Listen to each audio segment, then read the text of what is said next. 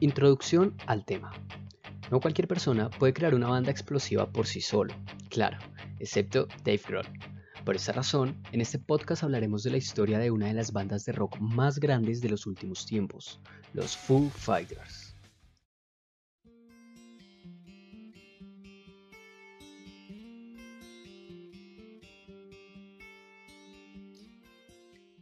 Saludos y bienvenidos a todas las personas que están escuchando este podcast. Yo soy Santiago Torres, estudiante de diseño digital y multimedia del Colegio Mayor de Cundinamarca. Me acompaña Andrés Prieto, estudiante de medios audiovisuales. Sin más que agregar, empecemos desde el principio.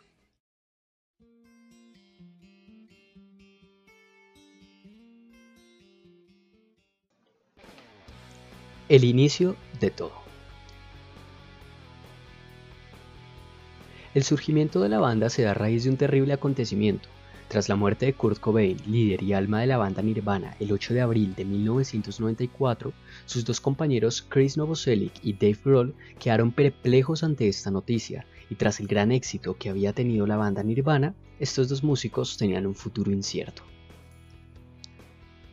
Una vez disuelta la banda de grunge y después de dos años tras la muerte de Kurt, Dave decidirá encerrarse en unos estudios de grabación para registrar varios de los temas musicales que había hecho estando en Nirvana. Cabe resaltar que Grohl nunca sacó al aire estas composiciones, solo se lo mostró a varios amigos y conocidos para que le su valoración, ya que consideraba que Kurt Cobain era un gran compositor. En tan solo 5 días, Grohl logró obtener 15 temas, tocando casi todos los instrumentos a excepción de la guitarra en uno de sus temas, el resultado final, al igual que sus anteriores composiciones, demostró a varios amigos y conocidos, pero no tardó en llegar a los oídos de varios ejecutivos de, algunas discografías, los cuales mostraron interés en el material. Grohl vio la necesidad de crear una banda, así que contrató al bajista Nate Mender y al baterista William Goldsmith. Asimismo, se unió el guitarrista Pat Smear, el cual alguna vez colaboró con Nirvana en el álbum In Utero. Grohl también consiguió contactar a su antiguo compañero en Nirvana, Chris Novoselic, para ser parte de la agrupación, pero al final los dos estuvieron de acuerdo en que no sería una buena idea, además de que Grohl no quería tener un hilo que relacionara directamente la banda con Nirvana. Al final se decidió ponerle el nombre de Foo Fighters al álbum que Grohl grabó y posteriormente se firmaría contrato con la discografía Capitol Records, quien se comprometió a distribuir el álbum bajo el sello Roswell Records.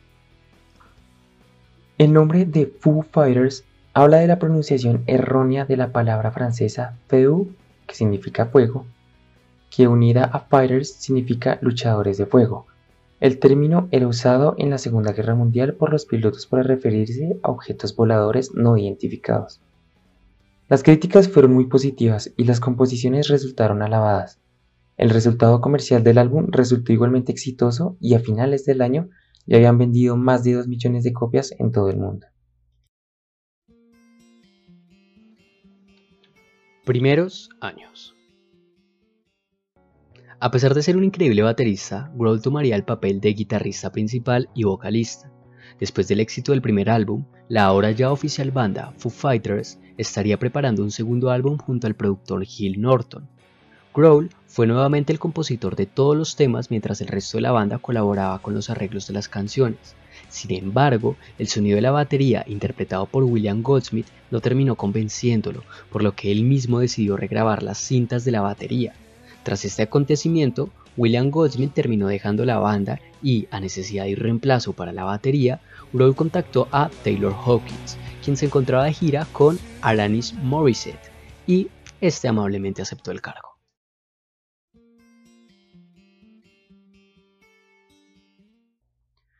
El segundo álbum de la banda se publicó finalmente el 20 de mayo de 1997 bajo el título The Color and the Shape. El álbum fue nominado a un Grammy en 1998 como mejor álbum de rock, alcanzando el tercer puesto de las listas británicas y más de 2 millones de ventas. Del álbum se extrayeron sencillos como Monkey Ranch, Everlong y My Hero. Después de un tiempo, Pat Smear, guitarrista secundario del grupo, abandonaría temporalmente la banda y sería reemplazado por Franz Stahl, guitarrista que Grohl conoció en la banda Scream antes de estar en Nirvana. Aunque esto no duraría mucho, ya que las diferencias creativas entre él y Grohl se hacen evidentes desde el principio, por lo que el guitarrista abandonó el grupo antes de la grabación del siguiente álbum. La banda empezaría a tener más y más éxito, y en 1998 empezarían con la preparación del tercer álbum de la banda, There Is Nothing Left to Lose. Y en el año 2001 ganó el Grammy al mejor álbum de rock y para las actuaciones en directo. Contrataron al guitarrista Chris Sheffield, pero eventualmente el guitarrista estaría en una gran sintonía con la banda, por lo que se incorporó oficialmente como primer guitarrista de la banda.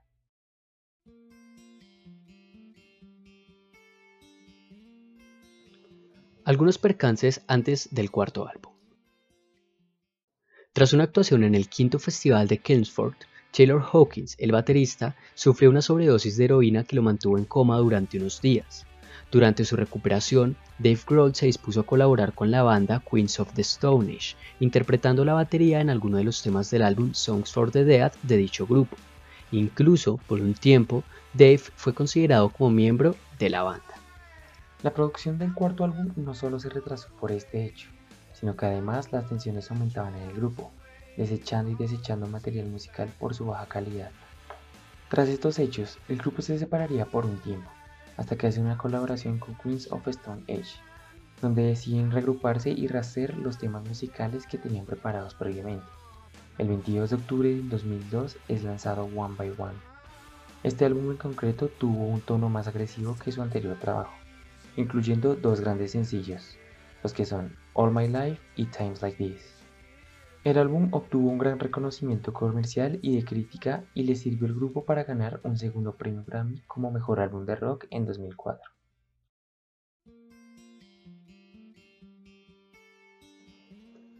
El ascenso de la banda.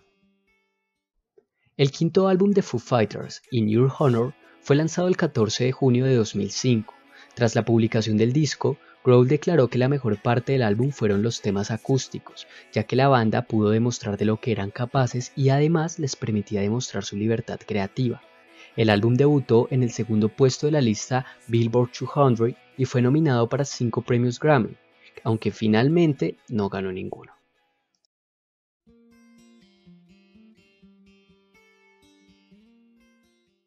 El sexto álbum de la banda fue sacado el 25 de septiembre de 2007 titulado como Echoes, Silence, Patience and Grace, mezclando temas de rock con canciones acústicas, incluyendo el gran y poderoso sencillo The Pretender, el cual mantuvo 19 semanas en el primer puesto de las listas de rock Billboard en Estados Unidos.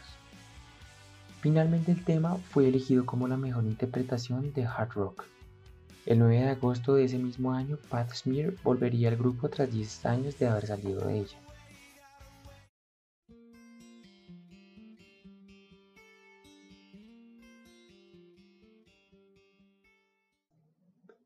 Después de este gran éxito, la banda anuncia un descanso de los shows en vivo y se dedica a crear nuevo material para lo que sería su séptimo álbum. El álbum titulado como Western Lights fue publicado en el año 2011 y sería el primer álbum en colaboración a Pat Smear desde su regreso a la banda. El álbum se llevó cuatro premios Grammy y fue grabado con el objetivo de que se escuchara más natural el sonido de los instrumentos.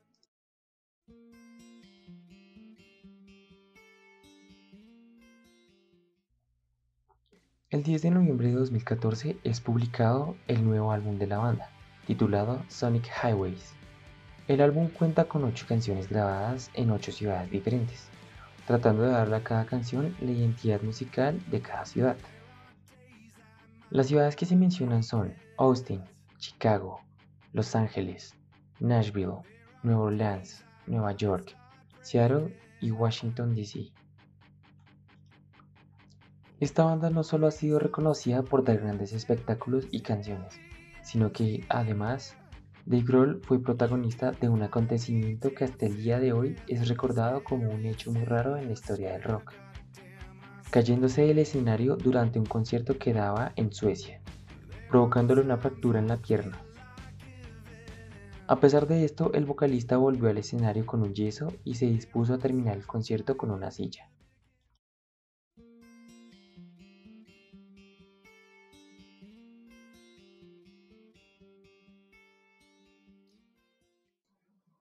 Tras terminar el tour y después de ese incidente, Grohl decidió parar por un tiempo las giras para recuperarse totalmente. Mientras que esto ocurría, la banda se dedicó a grabar nuevo material para lo que sería su noveno y último álbum hasta la fecha. El 1 de junio de 2017 la banda publica el sencillo Run, adelanto de su noveno álbum de estudio Concrete and Gold, lanzado en septiembre del mismo año. Este álbum cuenta con la colaboración en las voces de Justin Timberlake y con el apoyo de la batería de Paul McCartney en el tema Thunder Rain.